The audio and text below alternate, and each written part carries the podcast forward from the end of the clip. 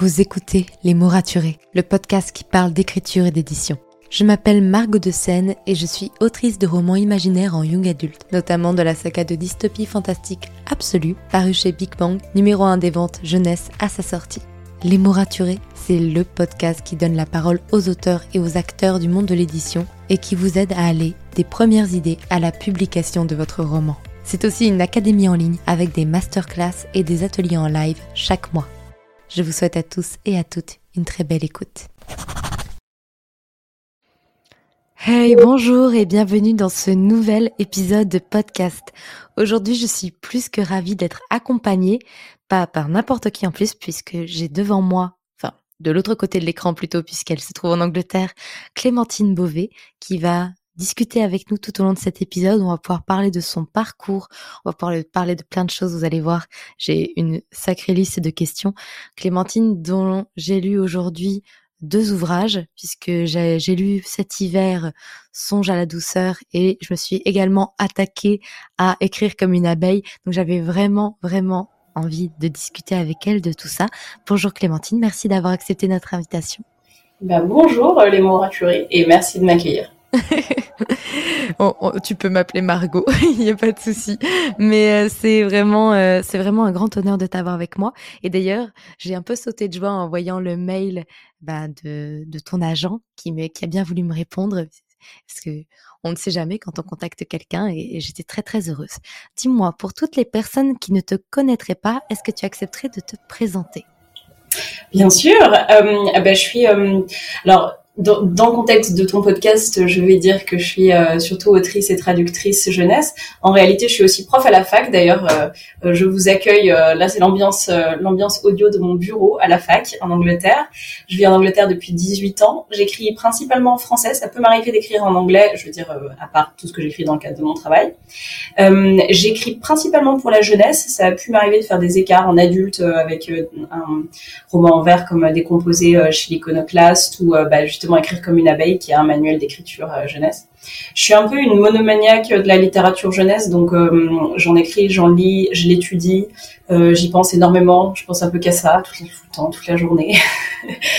voilà, c'est un peu toute ma vie, l'écriture et l'enfance. Je suis très intéressée par l'enfance. Je pense que c'est un thème qui revient très très souvent dans ma vie. Et voilà, je pense que pour tout le reste, bah, le reste du podcast vous en apprendra davantage. Oui, d'ailleurs, c'est étonnant puisque j'ai été agréablement surprise de voir que dans Écrire comme une abeille, on abordait également le sujet des albums et qu'ils étaient traités au même niveau que, par exemple, les romans adolescents, qu'il n'y avait pas de catégorisation euh, hiérarchique entre les genres jeunesse. Ah oui, non, ça, c'est sûr que je suis pas du genre à faire de la, de la hiérarchie entre les gens. mais, euh, mais c'est vrai que l'album, en fait, l'album, je dirais qu'il a, il bénéficie quand même d'une certaine reconnaissance. Pour moi, le gros oublié de la littérature jeunesse, c'est le roman junior. Le roman junior, tout le monde s'en fout. c'est vraiment, même les gens qui sont experts en littérature jeunesse, en général, ils l'étudient pas trop. Euh, au roman junior, je veux dire euh, des romans, euh, en gros, entre les premières lectures et les romans jusqu'au jusqu'au jusqu'au collège, qui sont des romans que les, les, les enfants lisent avidement, relisent, relisent, qui sont absolument formateurs pour leur alphabétisation et pour leur culture littéraire. Et ça, c'est un peu le grand oublié pour moi de la littérature jeunesse. L'album, il a quand même des, des lettres de noblesse parce que parce qu'il y a le côté graphique visuel extrêmement riche, surtout depuis les années 70. Donc, euh, c'est quand même un peu remonté euh, dans les styles mmh. Je vois ça, je vois ça. Dis-moi, ça te dirait, on commence un petit peu par évoquer ton parcours. Euh, notamment, j'ai adoré cette anecdote et j'aimerais bien que tu nous la racontes. Dans Écrire comme une abeille, tu expliques que tu as validé ton propre manuscrit en comité de lecture. Est-ce que tu veux bien nous raconter ça? Parce que je pense que pour le coup, j'étais la seule personne où j'ai jamais entendu parler de ça. Oui, c'est bien, ça commence direct comme la fille ultra, ultra narcissique. Enfin, c'est, c'est pas exactement, c'est pas exactement de, de, de ça qu'il s'agit, mais j'espère, j'espère mieux, mieux le vendre. Euh, non, mais en fait, ce qui s'est passé, c'est que euh, j'écrivais depuis très très longtemps, depuis que j'avais, euh, enfin, depuis que j'étais petite, et puis j'avais même commencé à envoyer des textes à des éditeurs à, à 9-10 ans. J'ai passé toute mon adolescence à envoyer des textes à des, éditeurs qui trouvaient pas preneurs. Et ensuite, euh, j'ai fait un stage en entreprise aux éditions Talent Haut quand j'avais une vingtaine d'années, enfin j'avais 19 ans à l'époque.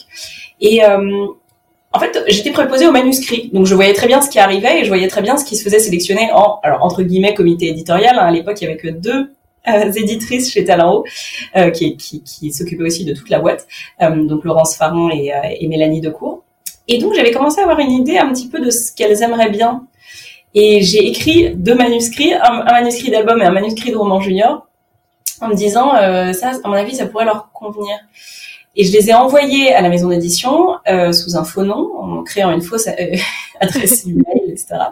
Je les ai réceptionnés moi-même puisque c'était moi qui étais préposé au manuscrit. Et je les ai fait passer euh, avec écrit juste un post-it avec écrit correspond à la ligne éditoriale. Et ensuite, je les ai vus partir en comité éditorial avec tous les manuscrits que j'avais fait passer sur la pile. Et voilà, et j'ai attendu, j'ai attendu, attendu sur mon siège en me tordant d'angoisse. Et ensuite, c'était très rigolo parce que euh, Mélanie Decour est revenue, bon, sans rien me dire spécialement, parce qu'elle me disait pas ce qui se passait en comité éditorial. Et puis, euh, puis moi, j'étais là, oh, ça, s'est bien passé, euh, vous avez trouvé des manuscrits cool. Et puis, euh, Mélanie, elle a dit, ouais, bah ouais, il y en a un là, euh, je voudrais écrire à l'autrice, mais le problème, c'est qu'elle a pas laissé son, son numéro de téléphone, ça me saoule, je vais devoir lui écrire un email et tout. Puis j'étais là, mais sinon tu peux lui dire directement. Et elle avait, comment tu veux que je te le dise directement? Comment je veux que je lui dise directement? Je dis, bah, peut-être que tu peux lui parler. Oui, mais Clémentine, je viens de te dire qu'elle a pas laissé son numéro de téléphone. et peut-être qu'elle est dans la pièce avec toi. Et c'était très drôle. Enfin, je me souviens tout à fait du moment où sa mâchoire est tombée par terre en, s'apercevant euh, de, de, de la supercherie. J'adore cette histoire. Tu devais tellement paniquer à l'idée de faire ça. Mais complètement, parce qu'en plus, c'est pas, c'est pas vraiment ma personnalité. Je, je, je, je veux dire, c'est arrivé évidemment, mais euh, en général, je suis quand même plutôt, euh, je sais pas, je suis assez, assez réservée. J'aime pas trop, euh, voilà, j'aime pas trop parler de mes projets en cours. Euh, en général, je suis pas hyper pushy, enfin avec mes avec mes projets. et donc là, c'était vraiment un acte qui était assez assez différent de ce à quoi je m'étais auto habituée. Et euh, c'était très angoissant. Ouais, je me souviens ce moment, euh, attendre le comité éditorial, parce qu'en plus je savais que j'allais aussi potentiellement avoir le récit absolument sans filtre de comment elles avaient détesté ces manuscrits, puisque évidemment elles savaient pas que c'était moi, donc euh, ça aurait pu euh, très mal tourner toute cette histoire. J'imagine bien. Bon alors, il me semble que c'était un album qui a été signé, mais qu'elles t'ont recommandé autre chose finalement. Et comment ça s'est passé ce début de carrière finalement? Alors en fait, euh, l'album, lui, il est paru. Euh, le roman, ce qui s'est passé, c'est que c'était un roman junior euh, sur un thème. En fait, elles aimaient le ton, mais pas le thème. Donc, ce qu'elles m'ont dit, c'est est-ce que tu peux nous réécrire un roman junior avec le même ton, mais pas, mais pas la même histoire, pas les mêmes personnages, rien du tout? Mais en fait, il faut dire que Talent à l'époque, elles avaient une ligne éditoriale qui était très très stricte. C'est-à-dire que c'était vraiment que des textes féministes, euh, avec aussi un type de féminisme très très spécifique, etc. Donc en fait, euh, donc ces deux textes sont parus, un troisième est paru l'année suivante. En même temps, j'avais euh, j'avais été lauréate. Je le mentionne parce que je pense que tu dois avoir des jeunes auteurs qui t'écoutent. Et donc, si ces jeunes auteurs-là ne sont pas au courant qu'il existe un prix qui s'appelle le prix du jeune écrivain de langue française, ça vaut énormément la peine. C'est un prix de la nouvelle euh, qui est ouvert, je crois, tous les moins de 27 ans. Enfin, c'est 15-27 euh, francophones.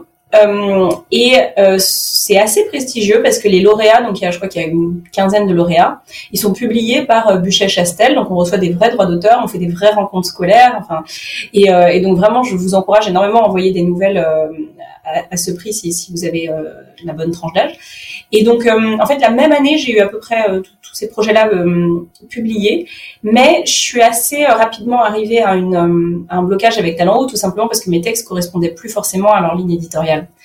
Et ce que je dirais sur les débuts de carrière, c'est que souvent on a enfin on s'imagine que une fois qu'on a publié quelque chose, ça y est, on est lancé, euh, on, on, peut s'appeler, euh, on, peut, dire que c'est son métier, on peut dire qu'on est un auteur publié. Oui, c'est vrai, mais en réalité, très souvent, il y a beaucoup de départs. Je dis pas du tout que c'est des faux départs, mais je dis que c'est beaucoup de départs. Et que euh, dans ces premières années, c'est pas du tout garanti qu'on continue à avoir l'oreille d'une éditrice ou d'un éditeur qui nous a publié une fois, voire deux fois, pour, tout un tas de raisons. Ça peut être euh, la raison, ça peut être tout simplement que euh, euh là, comme avec Talent ça correspondait plus à leur ligne éditoriale, ou tout simplement que l'éditrice euh, ou l'éditeur change de maison d'édition, ou que le livre se vend pas assez pour qu'on ait vraiment l'oreille de la personne encore et encore et encore. Et donc, c'est cette espèce de, saint graal de la première publication. Moi, j'essaye un peu de le dé, euh, dire, de le démystifier. Parce que en réalité, très souvent, il y a encore des années et des années et des années avant qu'il se passe des choses qui sont réellement euh, cruciales ou essentielles pour une carrière. Voilà. Donc il faut ni euh, sur, euh, surmystifier ces premières publications, euh, ni se dire que si elles n'ont pas fonctionné, ben voilà, on sera jamais un bon écrivain. C'est c'est c'est pas vrai du tout. Et toi, c'était quoi justement ces choses cruciales qui ont fait basculer ta carrière?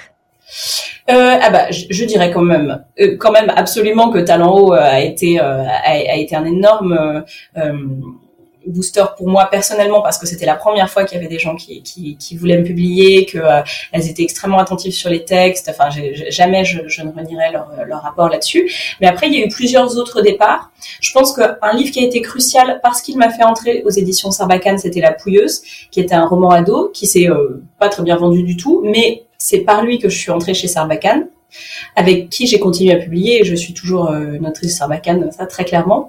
Et après, c'est Les Petites Reines qui est paru en 2015, qui a vraiment été pour moi le livre charnière parce que c'est celui qui m'a fait passer euh, d'une obscurité totale, totale, totale à une renommée dans le milieu de la littérature jeunesse. Euh, parce que ce, ce bouquin euh, a gagné un certain nombre de prix et parce qu'en fait très vite il s'est retrouvé dans pas mal de, de listes euh, de l'éducation nationale, de listes de. Enfin, c'est devenu un peu un comment dire un, un indéboulonnable de CDI, euh, ce, ce, dont je suis très très contente. Mais de fait, ça a été un livre qui a été très vite assez prescrit euh, dans, dans, les classes. Et donc, ça veut dire que j'ai fait énormément de rencontres scolaires et, et c'est ça qui m'a ouvert beaucoup beaucoup de portes. C'est aussi un livre qui a été pas mal adapté. Donc pour moi, les petites reines, il a été vraiment très très important de ce point de vue-là. Mais après, il y a eu plein plein d'autres moments qui ont été qui ont été très très chouettes hein, avec avec l'écriture. Mais avant 2015, c'est il y a eu un avant et un après 2015, ça c'est sûr. Comme quoi, le saint graal de l'écrivain jeunesse, c'est de voir son livre entrer dans le les manuels des programmes scolaires. Mais c'est très important, en réalité, le, les, les, les, milieux scolaires en, en, littérature jeunesse, parce que quand on y pense, les lecteurs ados et enfants, c'est des lecteurs extrêmement fugaces, parce que par définition, alors il y en a des obsessionnels comme moi qui restent lecteurs de littérature jeunesse toute leur vie, mais c'est quand même pas la majorité. Donc ce qui se passe, c'est qu'on a des lecteurs ou des lectrices qui ont lu Les Petites Reines à 12 ans, mais quand je sors celui d'après, quand elles ont 14 ou 15 ans, ça les intéresse plus. Elles, soit elles, soit lisent plus, soit euh, elles, euh, elles sont passées à autre chose. Donc c'est un lectorat qui est extrêmement éphémère, le lectorat de la littérature jeunesse. Et donc qui est-ce qui est la mémoire de la littérature jeunesse? C'est les profs, les bibliothécaires et les libraires. Et, euh, et les parents dans une certaine mesure, mais les parents aussi, ils, ils arrêtent très vite d'être parents d'enfants du, du, bon âge d'une certaine manière. Un livre, s'il y a trois frères et sœurs dans la fratrie, il peut se passer, allez, disons sur six ans le même livre. Mais après, il se passera plus jusqu'à ce que eux-mêmes aient des enfants et peut-être que leurs grands-parents se souviendront que, tu vois ce que je veux dire. Mhm. Alors que un, un autre lecteur adulte, évidemment, euh, moi les, les Emmanuel Carrère, je vais toujours les lire, euh, même quand, euh, même cinq ans plus tard, même dix ans plus tard.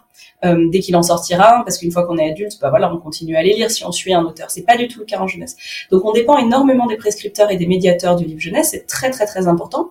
Sans parler du fait que évidemment on rencontre notre lectorat beaucoup beaucoup plus que les auteurs adultes. On est constamment dans les classes, on fait des ateliers, on est en on est en dialogue avec eux en permanence en permanence. Donc les milieux scolaires, et puis moi je suis prof en sciences de l'éducation, donc euh, je vais pas dire des trucs mauvais sur l'éducation, mais c'est sûr que moi j'y suis particulièrement attachée. C'est vraiment crucial pour moi. Je suis absolument ravie quand on dit qu'on a, étudié mon livre. J'imagine, ça doit toujours être une émotion de rencontrer des élèves qui ont créé du contenu autour du roman, qui pour pouvoir en discuter, ça doit être fabuleux. Oui, ça c'est sûr, c'est très magique. Hmm. Dis-moi justement, tu es prof, tu es autrice, tu es traductrice, en plus tu vis à l'étranger. Comment tu fais pour déjà gérer toutes ces casquettes et te permettre de faire ta promotion d'autrice francophone en France alors que tu vis pas sur le territoire. Enfin, ça me semble être un sacré challenge au quotidien. Oui, mais en fait, je le fais pas très très bien. euh, ma promotion, bah, je, je sais pas, mais n'allez pas sur mon site s'il vous plaît parce que je l'ai pas mis à jour depuis je sais pas combien de temps. Euh, euh, je fais, je fais quand je suis en France, je suis vraiment pleinement dans des événements. Donc je fais vraiment des rencontres et des salons non-stop. C'est épuisant. Si je viens pour euh, pour deux semaines, trois semaines, euh, je fais que ça, que ça, que ça, que ça. Euh, et quand je suis en Angleterre, en fait, pour moi, alors évidemment, je vois des classes en visio, je fais des visios parfois, je fais des événements bah, comme là avec toi, mmh. mais en réalité, je je, je suis pas très très bonne promotrice. Enfin, j'ai une page Insta qui s'appelle Clémentine Bleu. La fille qui t'a vu, t'as vu comment j'avais. C'est beau, magnifique. Euh, mais en réalité, sur ma page Insta, c'est c'est pratiquement que des chroniques de livres que j'ai lus et que j'aime. C'est pas euh, de temps en temps, je glisse une info sur euh, ce que je fais, etc. Mais mais j'ai pas ouvert cette page pour me promouvoir. Et en fait, je pense que la promotion, c'est un truc où t'as l'impression qu'il faut dire tout le temps je fais ça, je fais ça, je fais ça, regardez-moi, regardez-moi, regardez-moi. En réalité, je pense pas du tout que ça soit ça qui soit efficace pour la plupart des gens. Je pense que parler de ce qu'on aime et qui nous passionne, on le fait d'une manière qui est, qui est intéressante et c'est ça qui va intéresser les gens. Et après, une fois de temps en temps, si on met des trucs sur ce qui nous arrive, sur des sorties, etc., bah forcément, ils le voient aussi. Mais s'ils s'abonnent à une page, euh, c'est pas parce que euh, c'est pas parce qu'on est toujours en train de dire euh, hier j'étais à ici les Moulineaux pour parler à une classe de. Ils s'en foutent les gens. Enfin, nous, ça nous passionne évidemment. On est ravis d'aller à ici les Moulineaux, mais bon, eux, ils en ont rien à faire. Alors que si on parle de littérature et que c'est des gens qui adorent lire, bah, enfin toi, tu sais très bien. C'est c'est c'est un sujet qui intéresse les gens. Donc moi, je l'ai jamais fait de manière de manière hyper active la, promotion et je m'en je m'en je, m'en réjouis parce que je trouve je trouve ça un peu déprimant euh, l'idée de, de, faire ça. Et après pour tout ce qui est euh, écriture etc j'ai en fait j'ai très peu de temps j'écris assez peu euh, je j'écris euh, et je traduis quand je peux je me je me mets des, des plages horaires très spécifiques pour le faire mais je trouve que c'est bien parce que en réalité moi j'ai le type de personnalité où euh, je suis assez efficace. C'est-à-dire que quand j'ouvre mon ordinateur, je me plonge dedans, je suis dans mon histoire.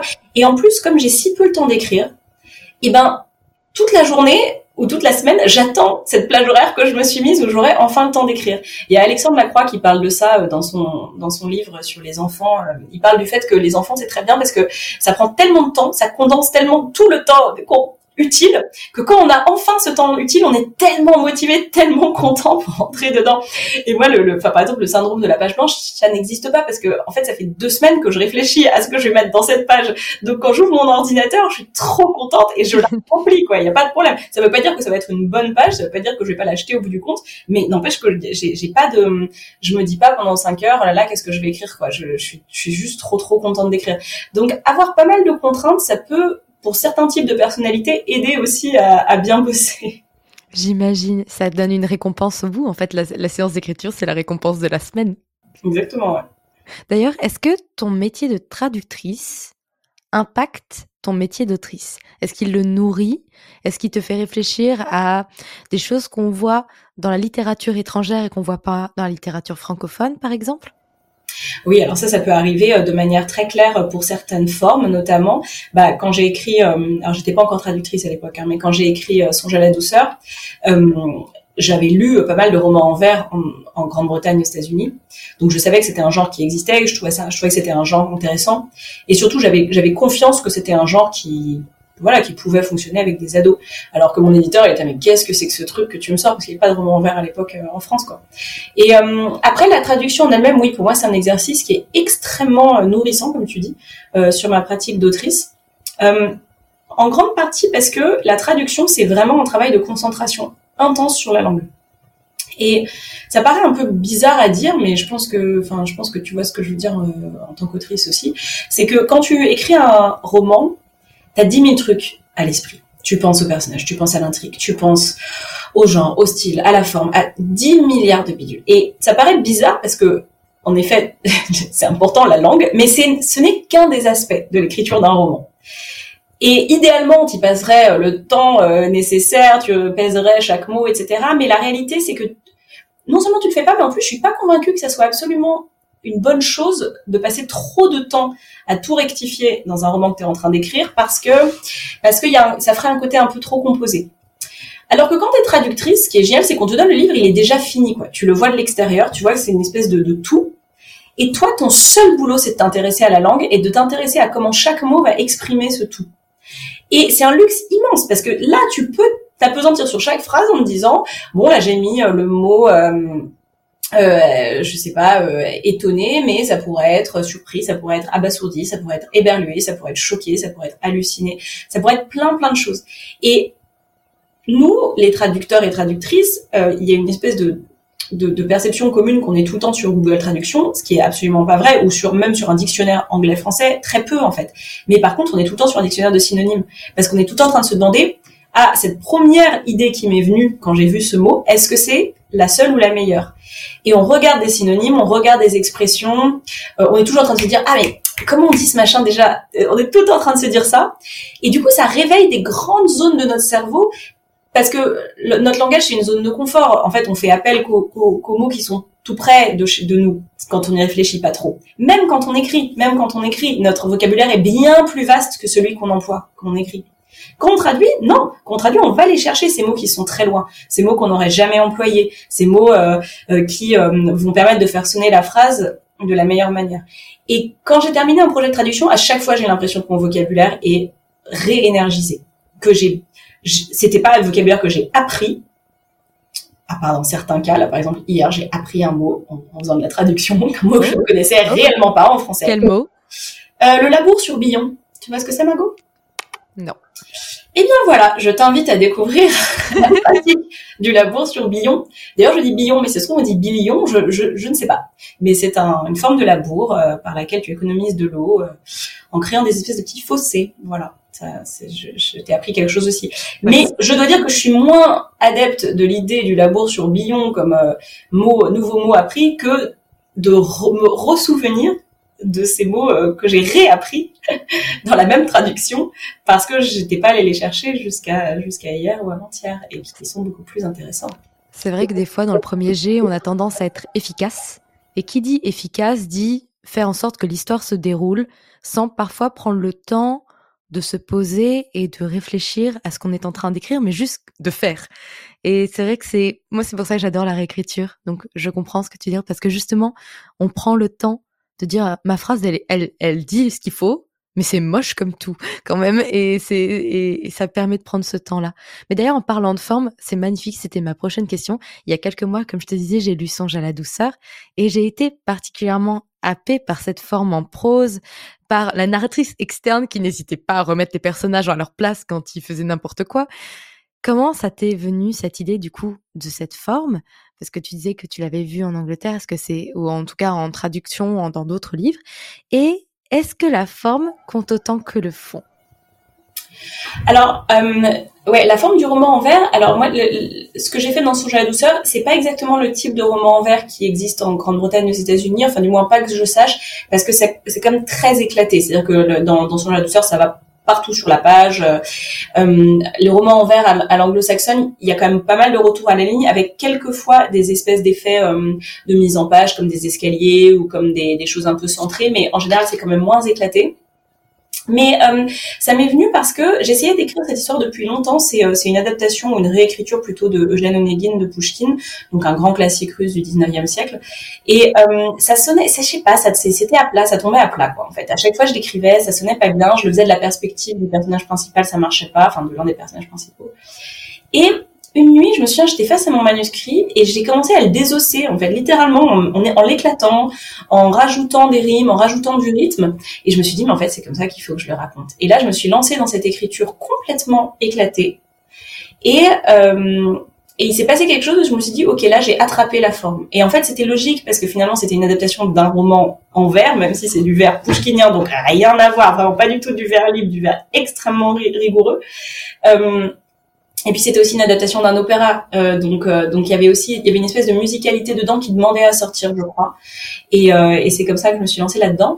Et la question de la forme et du fond, alors pour moi, dans tout projet littéraire, il faut qu'il y ait adéquation entre la forme et le fond. En fait, c'est même pas qu'il faut qu'il y ait adéquation entre la forme et le fond. C'est euh, euh, mon, éditeur euh, Thibaut Bérard disait la forme c'est le fond qui remonte à la surface.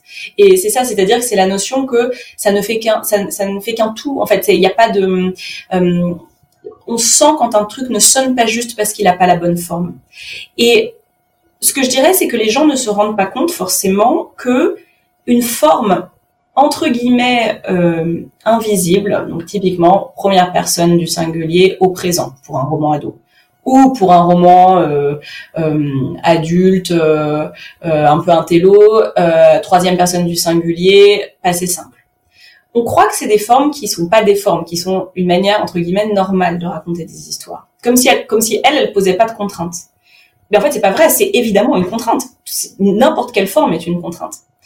Et souvent, on se, dit qu'il y a un truc qui cloche dans nos projets. On comprend pas ce qui marche pas, ça sonne plat, ça sonne pas bien, il y a un truc qui va pas. Et c'est parce qu'on s'est rabattu sur ces formes euh, qui nous paraissent simples, qui nous paraissent évidentes, mais qui juste sont pas les bonnes formes pour le projet qu'on essaye de raconter. Et ça, c'est l'une des grandes vertus des ateliers d'écriture des contraintes entre guillemets, donc des consignes plutôt d'écriture, de se dire bah, qu'est-ce qui se passe si je change tout et si je mets euh, ça à la deuxième personne du singulier au futur? Euh, alors je fais ça, cet exercice-là souvent avec le petit chaperon rouge. Euh, au, au tu, au futur de la, du point de vue du loup. Tu iras dans la forêt demain, tu verras le petit chaperon rouge sortir de chez elle. Elle aura, elle portera son, son, sa fameuse capuche rouge. Tu l'attendras au détour d'un sentier. Bah, d'un coup, il se passe quelque chose de complètement différent au niveau du ton, pas seulement au niveau de la forme. Parce que la forme, c'est aussi le ton. C'est pas juste une espèce de moule. C'est vraiment euh, tout, tout ce qu'il y a dedans s'en trouve transformé en termes d'atmosphère. Et à partir du moment où j'ai compris que ça devait être en vert, que j'ai compris que ça devait être en effet une narration externe avec, enfin, en fait, plutôt la narratrice est externe à l'histoire, mais elle entre quand même beaucoup dans la tête des personnages. Elle, elle, commence en effet à jouer avec eux, à s'en amuser, etc. À partir du moment où j'ai compris ça, il y a quelque chose qui s'est libéré et non pas contraint dans le texte, et c'était la forme qu'elle devait prendre. Ouais.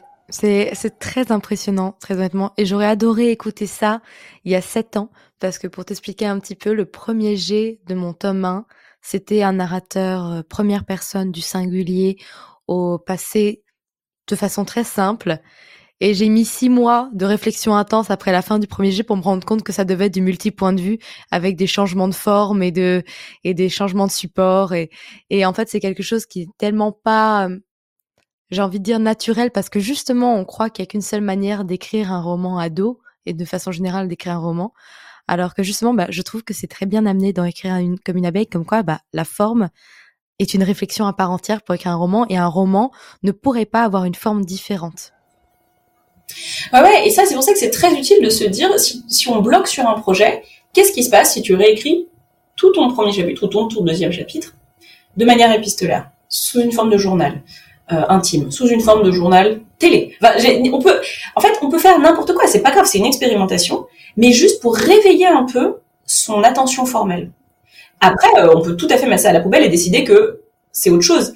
Mais faire des trucs complètement dingues, ça peut vraiment, vraiment réveiller euh, son attention au fait qu'un roman, ça se raconte d'une certaine manière. Euh, c'est pas juste des idées.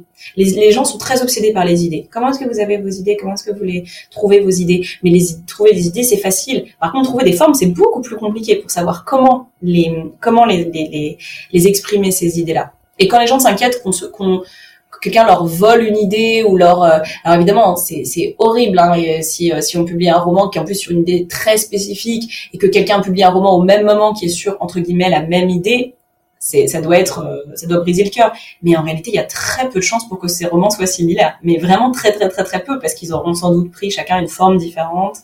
Et, euh, et la forme c'est le plus crucial pour moi. Et d'ailleurs dans la forme est-ce qu'on peut inclure euh, les narrateurs non fiables? Bah, la forme en fait c'est plusieurs choses. C'est en fait, la forme, c'est la manière dont on entre dans une histoire, dont, une histoire nous est présentée. Donc, c'est la, focalisation. Donc, la focalisation, c'est le, narrateur, la narratrice. Euh, le temps de la narration, qui, fait aussi partie de la, focalisation. Et aussi, euh, le mode textuel, hein, ou, autre, évidemment, s'il y a d'autres, euh, s'il y a d'autres types de médias, par lequel l'histoire est racontée. Donc, par exemple, ça peut être plein de lettres les uns après les autres, c'est ce qu'on appelle une narration épistolaire, donc c'est une forme, voilà, c'est la forme épistolaire avec une focalisation, voilà, en général plutôt multiple, puisqu'il y a plein plein de gens qui écrivent des lettres, mais bon, pas forcément, on peut avoir un truc épistolaire où il y a qu'une seule personne qui écrit des lettres tout le long. Euh, et donc toutes ces décisions formelles, elles vont moduler, euh, voilà, la, la narration, euh, évidemment. Et euh, Attends, qu'est-ce que c'était pas ta question déjà? On parlait des narrateurs non fiables. Oui, les narrateurs non fiables, exactement. Donc les narrateurs non fiables, en fait, c'est une fonction de ces deux aspects-là, euh, parce que un narrateur, c'est quelqu'un par qui toute l'histoire va être racontée. Donc quand on est un lecteur, on a un peu que cette personne-là, enfin ce personnage-là, cette voix-là, qui peut être complètement désincarnée, euh, à qui se fier. Au début, quand on entre dans une histoire, on est un peu comme un petit bébé, quoi. On est là, s'il te plaît, dis-moi des renseignements. Et ça, on peut avoir des narrateurs qui sont très, très euh, très prescriptif, très voix de conteur. Euh, dans le village, machin, c'est gay, les enfants qui venaient de trucs. Bon, on a des choses très précises. Euh, le grand château se dressait sur la colline, voilà. Et on a des narrateurs qui font pas du tout ça. On a des narrateurs qui sont très allusifs, qui donnent par exemple juste un dialogue mais très très peu de renseignements, ce genre de choses-là. Et puis, on a d'autres narrateurs qui donnent des informations tout en donnant par-ci par-là l'impression étrange que les informations sont pas tout à fait correctes. Alors, parfois c'est évident et que et le et le, le, roman essaye de nous de nous mettre dans la dans la dans la dans la boucle en même temps quoi, en train en, nous disant en même temps euh, enfin fais gaffe quand même avec ce narrateur quoi et parfois pas du tout. Parfois on a un roman qui peut du début à la fin avoir un, narrateur non fiable et on s'en rend compte qu'elle a toute toute fin. Ça c'est le principe de plein de romans policiers euh, euh, comme le meurtre de Roger Ackroyd éminemment euh, où on s'aperçoit qu'en fait on a loupé plein plein plein de renseignements. Et la narration non fiable du coup qui est vraiment un grand grand spectre avec plein de possibilités. alors typiquement on peut avoir des narrateurs qui sont menteurs, fous, ou qui se trompent. Voilà, c'est les, trois typiques, mais il y a plein plein d'autres possibilités évidemment, euh, ou qui rêvent hein, aussi évidemment. Euh, mais c'est quand même un, type de narration qui requiert une compétence du lecteur assez assez forte en réalité euh, et une tolérance du lecteur pour ce genre de jeu. Et c'est c'est un type de narration qui est assez sophistiqué parce que évidemment il y a constamment on est constamment en train d'essayer de se demander comment est-ce que le narrateur nous manipule. Mais en réalité, il faudrait pas croire que des narrateurs qui sont pas entre guillemets non fiables, des narrateurs normaux, euh, nous disent aussi toute la vérité. Par définition, les narrateurs entre guillemets normaux, ils nous racontent pas chaque absolument chaque petit minuscule élément de l'histoire. Il nous raconte pas quand les personnages vont aux toilettes, euh, il nous raconte pas ce qui se passe quand t'as tes règles et que c'est le jour de la finale de Quidditch, euh, ça doit pas être très très confortable là-haut sur le balai, enfin voilà, ce genre de choses-là. Pourtant, la narration d'Harry Potter n'est pas du tout euh, une narration non, non fiable. Donc, c'est important aussi de garder l'esprit que n'importe quelle narration va avoir ses, ses points aveugles et qu'en tant que lecteur, on est constamment en train de, remettre les pièces ensemble. C'est une, opération mentale qui est hyper complexe. Hmm, j'aime beaucoup. Et j'aime beaucoup t'entendre parler d'écriture. Et euh, je me dis que ça doit être quelque chose qui te passionne de façon générale, puisque tu as écrit le livre Écrire comme une abeille. En fait, comment l'idée, elle t'est venue? Est-ce que tu peux nous expliquer le procédé d'écriture pour ça? Est-ce que tu as senti que c'était une nécessité d'écrire ce livre également? Alors, écrire comme une abeille, c'est venu de conversation avec euh, euh, Thierry Laroche, qui est l'éditeur de Gallimard Jeunesse. Euh, j'avais écrit un livre, alors pas un peu similaire, parce qu'il était quand même beaucoup plus manuel, manuel d'écriture, en anglais, il y a plusieurs années. Il l'avait lu et il avait dit, écoute, on a vraiment besoin d'un truc comme ça en France, on n'en a pas, etc. Et puis moi, depuis, bon, j'avais quand même beaucoup euh, évolué aussi dans mes réflexions, et je, m'étais aperçue au fil des ateliers d'écriture avec des gens qui voulaient écrire pour, pour la jeunesse que le plus gros problème, bizarrement, c'est que les gens qui voulaient écrire pour la jeunesse, une très grande partie un, ne lisait pas de livres jeunesse du tout, ou du moins aucun contemporain, et deux, avait même une espèce de mépris pour la littérature jeunesse qui voulait écrire, ce qui est quand même assez étonnant. C'est-à-dire que souvent, et, je commence le livre par ça, hein, euh, où je parlais même avec des collègues qui me disaient, eux, ne jamais lire de littérature jeunesse, ne prendre pour modèle que la littérature adulte, etc. etc. Et moi, ça, en tant que qu'experte de littérature jeunesse, ça me semblait venir d'une méconnaissance totale des spécificités de l'art d'écrire pour les enfants, qui est un art en soi qui n'a pas à être jugé euh, à l'aune de la littérature adulte, pas plus qu'il n'a à être jugé à l'aune de jouer du violoncelle. Enfin, je veux dire, ça n'a rien à voir. Euh, évidemment, il y a des traits en commun, comme il y a beaucoup de choses en commun entre, je sais pas, la BD et l'album, mais ça paraît très ridicule de dire euh, cet album est pas bon parce qu'il c'est pas assez une BD, ou alors je me base sur la BD pour écrire mes albums. Ça n'a ça n'a aucun sens. Et donc, je me suis dit, on a besoin d'un livre qui nous parle aussi de l'esthétique de la littérature jeunesse, de ce que ça a de spécifique, de toutes les ambiguïtés et les nuances de cet art-là, parce que pour bien écrire dans un genre, il faut déjà commencer par être un bon lecteur de ce genre. Et je pense que tu serais tout à fait d'accord avec, euh, je sais pas, avec la fantasy, parce que je pense qu'il y a aussi un truc où euh, euh il y a plein d'auteurs qui euh, qui veulent écrire, par exemple, une, une saga de fantasy, de medieval fantasy, en n'en ayant jamais lu. Et qu'est-ce qui se passe en général, c'est qu'on se retrouve toujours avec les trolls font une lutte contre les, je sais pas, contre les fées, et puis il y a un élu qui euh, sort d'un petit village. Enfin, c'est toujours la même chose. En fait, on retombe sur les mêmes tropes. Et, et, et je suis sûre qu'il y a plein de gens qui essayent d'écrire ce genre de choses. Et quand on leur demande, mais de quoi vous vous inspirez, quelles sont vos références, ils vont dire, ah, moi, ça m'intéresse pas de lire de la fantasy. Je m'inspire de la littérature littéraire. Enfin, c'est, en fait, c'est assez insultant pour le genre, pour n'importe quel genre, quand des gens pensent qu'ils sont trop bien pour, pour le propre genre qu'ils écrivent. c'est très très très euh, c'était très agaçant. Et donc j'ai écrit ce livre-là en grande partie voilà pour pour remettre les pendules à l'heure de ce côté-là. J'estime que c'est indispensable de s'interroger sur ce qui fait la spécificité de la littérature, d'avoir l'exigence intellectuelle d'aller regarder ce qui se passe dedans, d'analyser des textes de littérature jeunesse correctement, d'accepter qu'on n'en est pas le lectorat premier et donc qu'il faut aussi savoir des choses sur qu'est-ce que c'est qu'un enfant, qu'est-ce qu'un adolescent, comment est-ce qu'il est défini par la société, comment est-ce que cette littérature s'adresse à lui, de savoir plein d'autres choses aussi, est-ce que cette littérature est médiée d'une manière spécifique, est-ce qu'elle est éditorialisée d'une manière spécifique, etc.. Et donc, quel était ton processus d'écriture de ce guide de la littérature jeunesse et donc de l'écriture de la littérature jeunesse? Euh, épuisant et chaotique, honnêtement, c'était très très très très compliqué. Il était beaucoup beaucoup plus long. J'ai dû en couper des, des, tonnes de, de, de parties. Euh, D'abord, bah, il fallait élaborer un plan euh, avec plusieurs parties, euh, certaines concernant l'écriture, certaines concernant la lecture. La plupart, je voulais que ça soit un peu les deux à la fois. Euh, je voulais qu'il y ait un, un, survol des différents genres et formats aussi de la littérature jeunesse. J'étais sûre et certaine que je voulais que la dernière partie soit sur l'édition et comment se faire éditer. Euh, enfin, comment se faire éditer comment envoyer aux éditeurs du moins, et qu'est-ce qui se passe une fois qu'on publie. Euh, et après, il y a eu énormément de changements, honnêtement, euh, avec euh, avec l'éditeur Jean-Philippe Arovigno, on a eu des, des tonnes et des tonnes d'échanges d'emails. C'était un projet, c'était très épuisant hein, comme projet, très très très épuisant. Surtout que je voulais qu'il y ait énormément d'analyses de texte, donc j'étais constamment en train de regarder dans ma bibliothèque pour trouver des bouquins, pour faire des analyses de texte. Enfin, c'était, ouais, j'étais très contente d'avoir autant de livres jeunesse chez moi. Parce que euh, ça faisait beaucoup, beaucoup moins d'aller-retour en bibliothèque, quoi. Mais euh, vraiment épuisant, En, tout cas, il était passionnant à lire.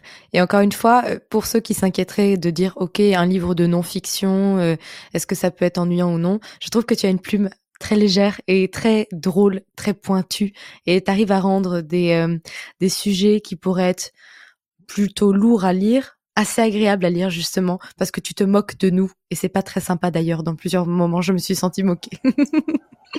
bah j'essaie en tout cas j'essaie vraiment de faire en sorte que euh, que, que, oui qu'il y a un côté engageant entraînant euh, je, je, je, crois beaucoup au côté passionnant de la théorie littéraire donc j'espère que ça se ressent. Oui ça se ressent ça se ressent. D'ailleurs j'ai particulièrement euh, aimé euh, une de tes parties. En fait, j'avais survolé le plan et c'était, j'attendais cette partie particulièrement parce que je trouve qu'elle est hyper importante dans la littérature de jeunesse aujourd'hui. C'est euh, toute la partie politique. Parce que toi, tu soutiens que la littérature jeunesse est politique et euh, même quand on parle des albums pour les tout petits, est-ce que tu peux nous expliquer rapidement ton point de vue? Ceux qui seront plus curieux d'aller voir tout ça iront lire le livre, mais au moins pour ceux qui d'un coup là se sont rebutés en mode non, la politique pour la jeunesse ça va pas la tête, que tu puisses expliquer ça. Bah, en réalité, euh, c'est vraiment juste un fait descriptif de dire que n'importe quel album est politique comme n'importe quel euh, aspect de discours, comme on dit dans, dans, dans, le champ théorique, parce que en réalité, quand on pense politique, on pourrait s'imaginer que ça veut dire quelque chose de polémique. Voilà, c'est-à-dire, euh, c'est forcément si on présente quelque chose qui est complètement contraire aux normes actuelles, ça va être politique. Oui, bien sûr, mais en réalité, la répétition de, euh, euh, je sais pas, une centaine d'albums qu'on peut lire quand on est enfant, où il y a systématiquement les mêmes, euh, le même cadre familial, la même couleur de peau des personnes, les mêmes, le même type de registre de langue, etc. Ça entérine une norme, tout simplement. Et une norme, c'est toujours politique, puisque par définition, euh, c'est ce qui constitue le, calibre de base d'une société. Donc, donc les albums évidemment sont très très politiques, surtout quand ils ne le sont pas activement. Euh, ce qui rend invisible la, la politique, c'est simplement le fait qu'on la reconnaît pas comme telle. Donc moi, ce que je ce que je mets en avant, c'est pas spécialement le fait qu'il faut faire des albums extraordinairement controversés, polémiques, etc., qu'il n'y a pas d'autres d'autres possibilités, mais par contre qu'on a un véritable, on a quand même une responsabilité de diversification des récits, parce que si on s'intéresse à euh, au régime littéraire d'un enfant qui grandit, euh, c'est quelqu'un qui consomme énormément de récits, un enfant beaucoup beaucoup plus qu'un adulte, euh, sous plein de formes différentes, euh, orales, écrites, euh, dessinées, euh, à la télé, etc., etc. Et c'est un âge où en fait les enfants, ils sont, c'est des statisticiens. C'est vraiment le cerveau d'un enfant, c'est un cerveau statistique. C'est-à-dire que sa, sa vocation dans le monde, c'est de se dire, ok, combien de fois je vois telle chose, ça doit vouloir dire que c'est comme ça que c'est normal.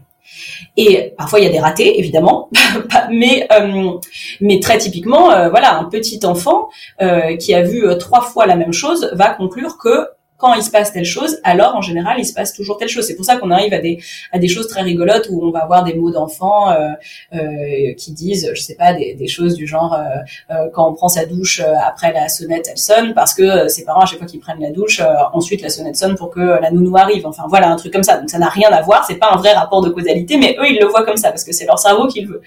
Donc maintenant on imagine à grande échelle ce que ça fait d'avoir un enfant qui grandit et qui voit systématiquement le même récit qu'on lui offre encore et encore. Une famille, c'est comme ça. Euh, se comporter entre garçons et filles, c'est comme ça. Un garçon, ça fait ça, une fille, ça fait ça. Euh, un appartement, ça ressemble à ça. Un enfant, ça a toujours sa chambre à soi. Quand l'enfant, il a l'âge de se dire, mais ah, moi, j'ai pas ma chambre à moi, je la partage avec ma sœur. Ou bah, du coup, je dois pas être normal. Ah, mais moi, euh, j'ai pas deux parents, j'ai que ma mère, donc du coup, je dois pas être normal. Ou alors au contraire, euh, ah moi j'ai une famille qui correspond exactement à tous les livres, c'est que je suis très très normale et tout le monde, tout le reste, les gens qui sont pas comme ça, mon copain qui a euh, juste sa maman euh, et qui partage sa chambre, lui c'est super bizarre ben, en fait, c'est ça, tout simplement. C'est, une responsabilité qui est politique et elle est littéraire et politique. C'est-à-dire que déjà, bon, c'est boring d'avoir 10 000 livres qui disent exactement la même chose et qui le font de la même manière. C'est pas, c'est pas très enthousiasmant. Mais en plus, il y a un aspect politique à tout cela. Et la littérature jeunesse est éminemment responsable de la construction de ces récits. Donc, il faut qu'elle y fasse particulièrement attention. Bien sûr. Et notamment, tu disais également que tu remarques que les petits garçons ne vont pas lire des récits où ce sont des héroïnes, alors que les petites filles vont par exemple lire des récits où il y a des héros, qu'il y a encore aussi des problèmes en termes de construction de genre là-dessus, et des fois c'est à cause des parents et des grands-parents qui considèrent que c'est pas fait pour leur enfant, quoi. C'est, vraiment terrible parce que ça, on voit des gens, mais vraiment très bien intentionnés, qui viennent en salon, qui voient les livres. Et alors, bon, moi, j'ai quand même un certain niveau de j'ai deux petits garçons, donc je veux dire, je, je, je comprends d'une certaine manière les parents qui arrivent et qui disent ok, un livre complètement rose avec des princesses du début à la fin. Alors bon, moi mon grand il serait complètement fan de ça, mais c'est une autre question. Mais qui se disent euh, ok, bon, on va pas lui offrir ce livre-là ultra méga genré, mais d'une certaine manière, comme j'irais pas offrir même à un petit garçon euh, un bouquin ultra méga genré avec un tracteur, et des trucs comme ça. Mais moi, mes livres à moi, ils le sont pas. Enfin, je veux dire, j'ai des livres qui sont complètement androgynes. J'ai un livre euh, avec un petit ange qui conduit une voiture volante. Enfin, je veux dire, sur les nuages et tout. C'est, c'est on est quand même dans l'aventure, etc.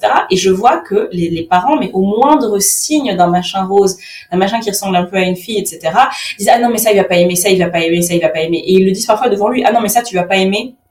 Et, euh, et, voilà, vous auriez pas un truc avec un garçon, vous auriez pas quelque chose avec un garçon. Et j'ai même, euh, enfin, je, je, je, le vois à, chaque fois où il y a même des, choses où, c'est le garçon qui est un personnage principal et où quand même ils vont pas le prendre parce que c'est trop genré. Donc par exemple, Ashtandre, où c'est un garçon qui est le personnage principal, le narrateur qui l'écrit, mais c'est pas possible, c'est trop genré parce que euh, ça parle des années 60 et de Françoise Hardy. Et je pense qu'il y a une espèce d'encouragement général aux petits garçons à ne s'identifier qu'à des, des, des, des, figures masculines, alors que les filles, elles, en fait, elles ont, euh, elles sont autorisées à, à, habiter tout un tas d'univers différents. Et je trouve, enfin, ça, ça, se voit partout, hein, que ce soit de l'univers du jeu vidéo euh, à l'univers euh, des déguisements. on est beaucoup plus tolérant d'une petite fille qui s'habille en prince que d'un petit garçon qui s'habille en princesse, encore aujourd'hui, sauf dans certains cercles, évidemment.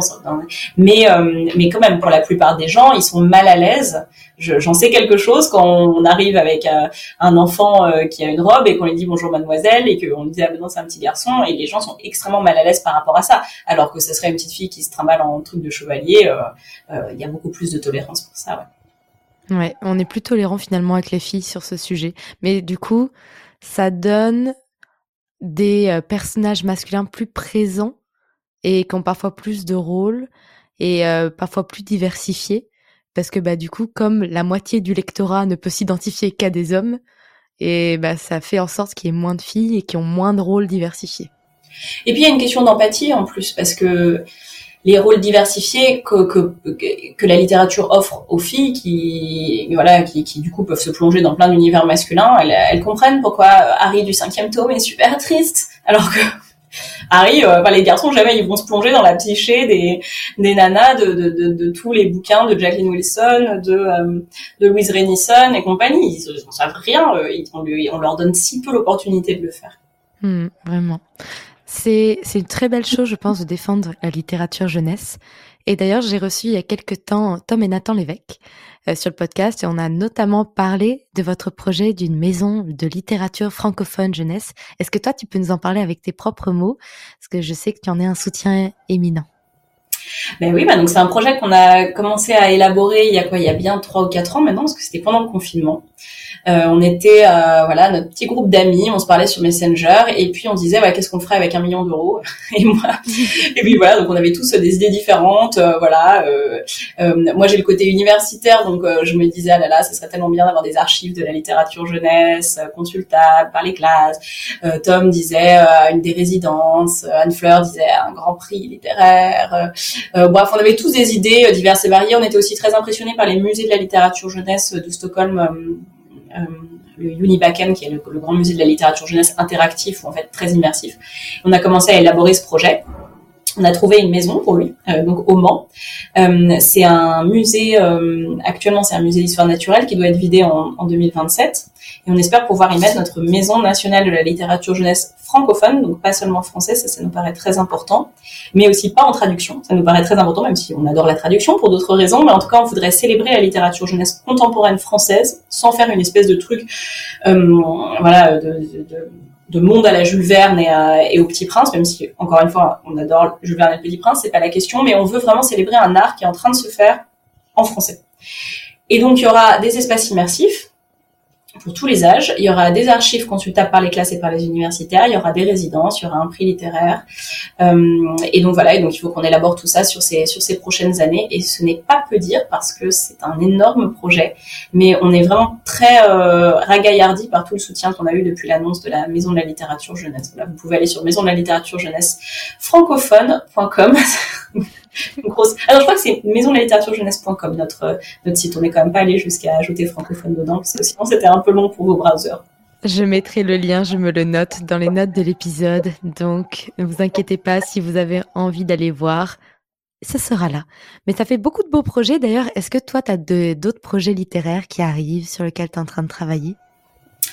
Oui, alors bon, il y en a un, je peux pas encore trop en parler parce que ça va être l'année prochaine, mais ça va être une série, ce qui est quand même pas quelque chose que je fais souvent, donc euh, je suis très contente.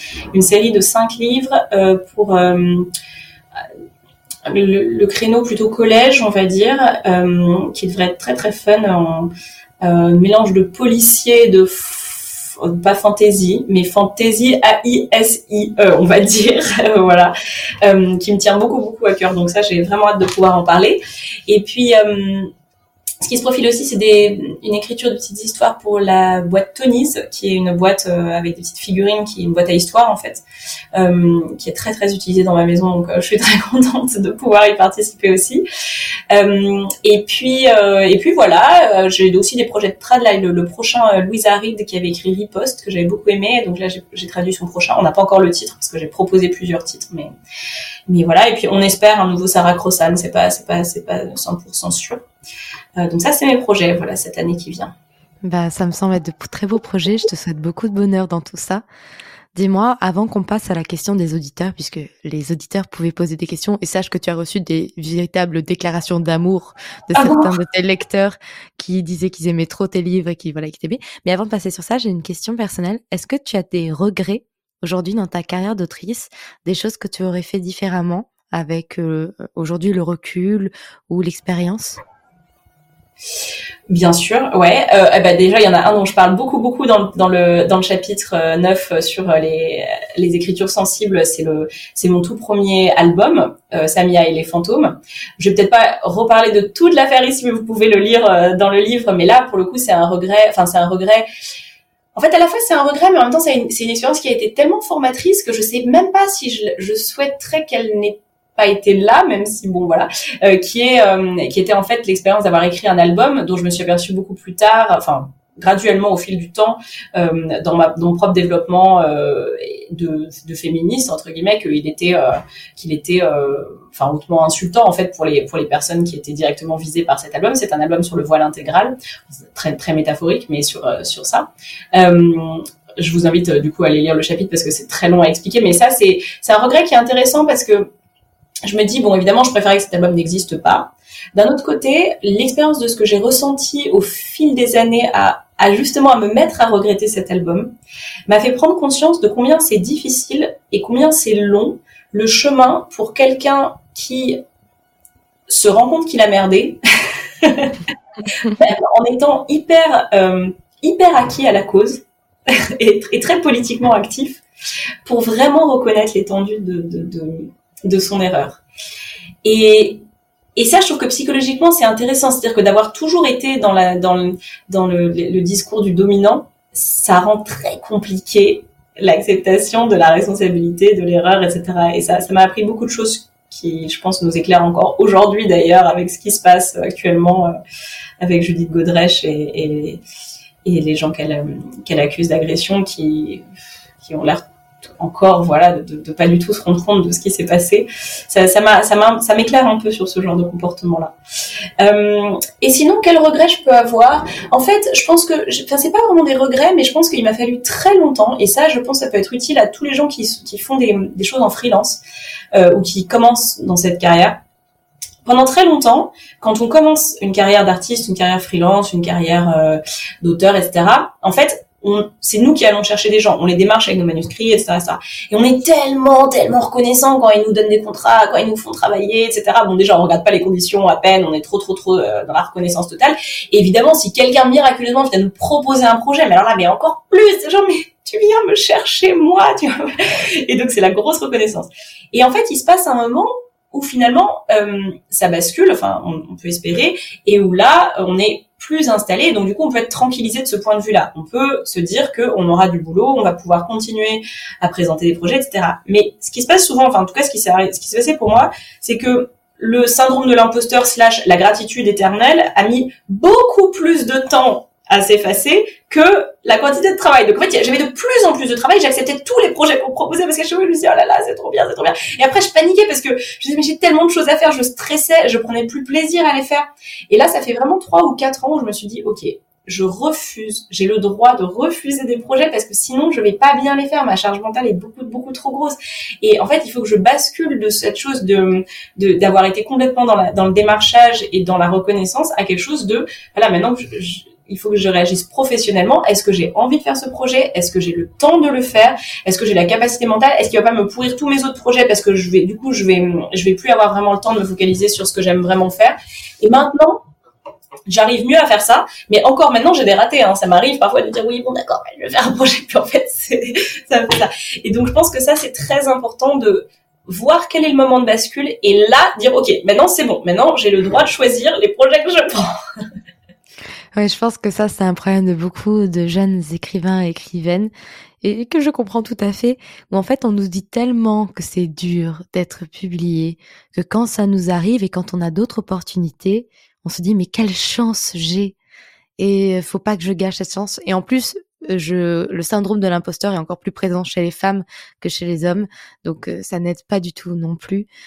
C'est un beau message à faire passer. C'est bien d'accepter beaucoup de projets, c'est mieux d'accepter ceux dont on a vraiment envie de travailler dessus. Donc voilà. La question des auditeurs, et euh, l'était celle, celle que j'ai choisie en tout cas, était la plus spécifique, c'est les chansons écrites pour l'adaptation de Songe à la douceur seront-elles sur Spotify un jour? Donc là ici, on a quelqu'un qui est visiblement très fan. ouais, moi franchement j'aimerais bien, j'aimerais bien. Euh, on en a parlé avec euh, avec la troupe. Le problème, en fait, c'est que ces chansons, et je pense que la personne qui a posé la question le sait parce qu'elle a dû, elle a dû euh, voir l'adaptation, elles sont très mariées aux, euh, aux répliques en réalité. Enfin, c'est, c'est pas une comédie musicale où tout le monde s'arrête et hop, on commence une chanson et ensuite on arrive. Un petit peu de temps en temps, mais pour certaines, mais la plupart, en fait, elles glissent donc il faut avoir un peu le contexte, c'est ça qui est compliqué. Donc je sais pas dans quelle mesure ça serait possible de les mettre séparément sans avoir toute l'histoire autour moi j'aimerais bien. Franchement, idéalement, je voudrais, je voudrais beaucoup qu'elle soit, qu'elle soit là parce que moi je suis, je voudrais bien les réécouter. J'imagine bien. Bon, on croise les doigts pour que vous trouviez une solution pour pouvoir les mettre un jour. Et j'arrive du coup à ma dernière question, qui est un peu la question signature qui change en fonction de certains invités. Si tu devais donner trois conseils à de jeunes auteurs qui n'osent pas se lancer dans l'écriture de leur premier roman, ce serait quoi? Alors, le premier conseil que je donnerais, euh, c'est de commencer petit. Euh, et en fait, euh, ce que je trouve souvent, c'est que la plupart des gens qui euh, vraiment galèrent sur leur premier roman, c'est qu'ils se lancent tout de suite dans une saga de fantasy à trois volumes. Et, c'est, je ne vis personne. C'est très difficile en réalité parce que c'est, très difficile d'avoir beaucoup de personnages, c'est très difficile d'avoir beaucoup d'intrigues, c'est très difficile d'écrire pendant longtemps. Et, ça, je trouve ça marrant parce que les gens ont pas forcément, ils s'en aperçoivent pas forcément à l'avance. Puis quand on leur dit ça, ils disent ah oui, c'est vrai en fait. Alors c'est beaucoup plus facile d'écrire une novella, comme disent les Anglais, euh, qui est très courte, euh, qui où il y a un personnage ou deux personnages centraux qui font une chose ou deux choses centrales. Euh, je trouve que la nouvelle est un très bon exercice d'écriture. C'est aussi un genre en soi et un art en soi, hein, mais pour s'entraîner à écrire, pour tenter différentes voies, pour tenter différents arcs narratifs, et ensuite commencer petit, parce que un roman terminé, c'est beaucoup mieux qu'une saga inachevée. même si la grande saga, peut-être qu'un jour elle sera appelée à naître, mais c'est beaucoup plus simple d'écrire quelque chose de court qui est plus rapidement terminé, plus facilement terminé, qu'ensuite on peut, comme tu disais tout à l'heure, réécrire, etc., etc. Euh, et, et, donc c'est pas la peine de commencer grand. La deuxième chose que je dirais, euh, c'est que si vous trouvez que votre entre guillemets excuse principale pour ne pas écrire, c'est que vous n'avez pas le temps, c'est probablement pas vrai. Euh, en fait, on a le temps. Si vous avez le temps de regarder des séries, mais pas d'écrire votre livre, c'est que vous avez le temps. Si vous avez le temps d'être sur euh, Facebook ou sur euh, Insta ou sur TikTok à, écrire euh, des, trucs, des mêmes rigolos sur le fait que vous écrivez pas, c'est que vous avez le temps d'écrire en réalité. Et donc, moi, à ce moment-là, les gens qui disent tout le temps j'ai pas le temps d'écrire ou alors je voudrais bien avoir plus de temps pour écrire, à mon avis, il faut qu'ils s'interrogent beaucoup sur leur mode d'écriture. C'est-à-dire comment est-ce qu'ils écrivent? Pourquoi est-ce qu'ils ne trouvent pas le temps d'écrire? C'est surtout ça la question. Pourquoi ils ne trouvent pas le temps d'écrire? Et parfois, ça peut être aussi simple que il faut vraiment éteindre Internet. En fait, il faut vraiment absolument éteindre Internet. Pas du tout d'Internet, même pas de téléphone, rien du tout sur euh, sur euh, sur les ordinateurs. Il faut couper le Wi-Fi si c'est ça la tentation. Euh, si c'est le fait qu'ils sont trop fatigués parce que le seul temps qu'ils trouvent c'est le soir, et eh ben à ce moment-là, il faut peut-être organiser la vie différemment pour avoir un moment au milieu de la, journée pour écrire. Mais par exemple, quand je pense à Robin Stevens, qui est l'autrice de, de toute une série super rigolote pour enfants, qui s'appelle, je sais plus comment ça s'appelle en français, je crois le crime le crime presque parfait, un truc comme ça. Euh, en fait, euh, elle, elle écrivait en allant à son boulot euh, sur son téléphone pendant 45 minutes dans le train, en allant au boulot. Et en réalité, écrire 45 minutes en allant au boulot dans le train, ça s'additionne hyper vite. c'est c'est c'est pas forcé d'avoir trois heures de suite pour écrire. On peut cultiver l'art d'écrire sur un téléphone rapidement tous les jours un petit peu. Ou à la pause déj euh, de juste dire aux collègues bah non je mange pas avec vous et de se mettre dans un coin avec sa lunchbox et d'écrire euh, 30 minutes. Et en fait ça s'additionne mais vachement vite. Il vaut mieux écrire 30 minutes tous les jours que faire un marathon de 3 heures une fois par semaine. En fait c'est mathématique. C'est qu'on écrit beaucoup plus. Donc euh, donc ça, ça, me paraît important. C'est pas que vous avez pas le temps c'est qu'il faut l'utiliser autrement je pense. Et euh, et peut-être un troisième truc mais ça ça me paraît tellement évident c'est qu'il faut lire quoi. Il faut vraiment lire. Euh, il faut lire et il faut lire bien de manière analytique. Il faut comprendre comment fonctionne un texte pour donner telle ou telle émotion, tel ou tel euh, effet. Euh, et voilà, et lire, c'est toujours pour moi le, conseil numéro un pour écrire. Bah écoute, ça me semble être de très bons conseils et ça me met des coups de pied aux fesses comme quoi je devrais trouver plus de temps pour écrire mes livres. les Anglais disent faire le temps, to make time for it. Hmm. je trouve que c'est une bonne expression parce que de toute façon ils aiment bien faire, ils font toujours, font toujours des choses les anglophones. Mais c'est vrai qu'il y a quelque chose de voilà, dégager du temps pour. Hmm. Ça me semblait très bien. Merci énormément, Clémentine, pour euh, tout le temps que tu nous as accordé. Comme je l'ai dit un petit peu plus tôt, tous tes liens, que ce soit tes liens personnels ou ceux, par exemple, de la Maison littéraire francophone, seront dans les notes de l'épisode. Donc, si vous avez envie de découvrir un petit peu plus son travail et notamment d'aller voir quelle lecture elle aime bien poster sur Instagram aussi, on en a parlé un petit peu, c'est là. On a évoqué deux de ces romans, même si tu en as évoqué un petit peu d'autres, mais tu as beaucoup, beaucoup de romans de sortie. Donc, pour les curieux, je, je laisserai aller voir euh, ton site web, même s'il n'est pas à jour depuis un moment. Il va falloir peut-être le mettre à jour, horrible, que je le fasse. en tout cas, merci beaucoup et j'espère que tu as passé un très bon moment à notre compagnie. Merci infiniment et puis merci à tous les gens qui ont envoyé des questions. Je suis désolée, on n'y a pas tout répondu, alors c'était Bah, ne t'en fais pas, la plupart du temps, je fais en sorte d'intégrer les questions également dans ah, les miennes, pour celles qui sont plus générales c'est plus les questions spécifiques comme celle-ci où je les garde pour les questions des auditeurs. Ne t'en fais pas, il n'y a personne qui sera frustré. Bah, merci beaucoup et puis merci à tous les auditeurs. Des mots raturés, raturez pas trop quand même. Gardez quelques mots. Oui, un petit peu, de temps en temps. en tout cas, merci à vous pour votre écoute. Je vous souhaite une très belle semaine et on se donne rendez-vous mercredi prochain pour un nouvel épisode. En attendant, écrivez bien et prenez soin de vous.